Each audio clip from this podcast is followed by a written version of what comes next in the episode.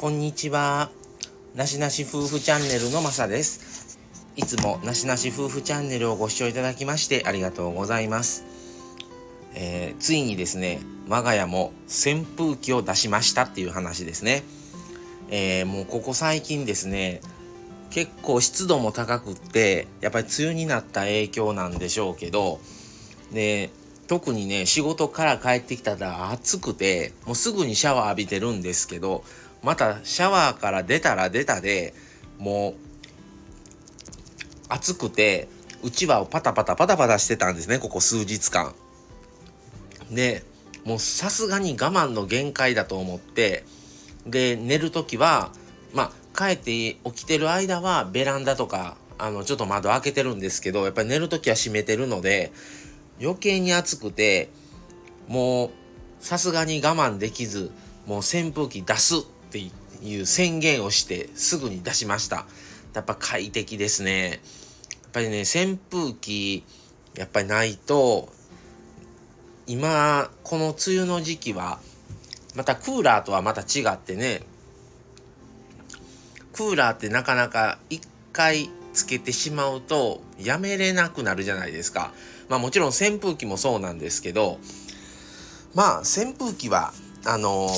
気軽な感じですし、あの電気代も安いですし、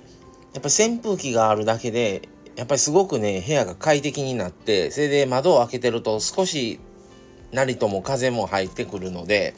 それとですごくね、あの、環境が良くなったような気がします。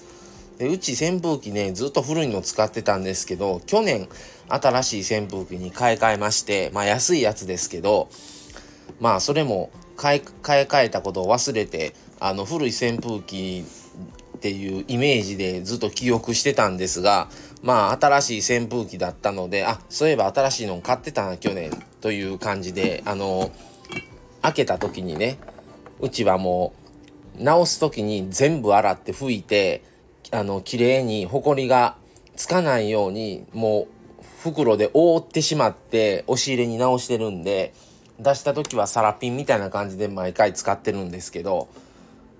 まあそれがね新しい扇風機だったということに気づいてちょっと良かったなっていう感じでした。はい。まあ皆さんもあの梅雨もう全国梅雨になったと思うんですがあの扇風機もしかしたらもうクーラーされてる方もいるんじゃないかなと思ったりもするんですけど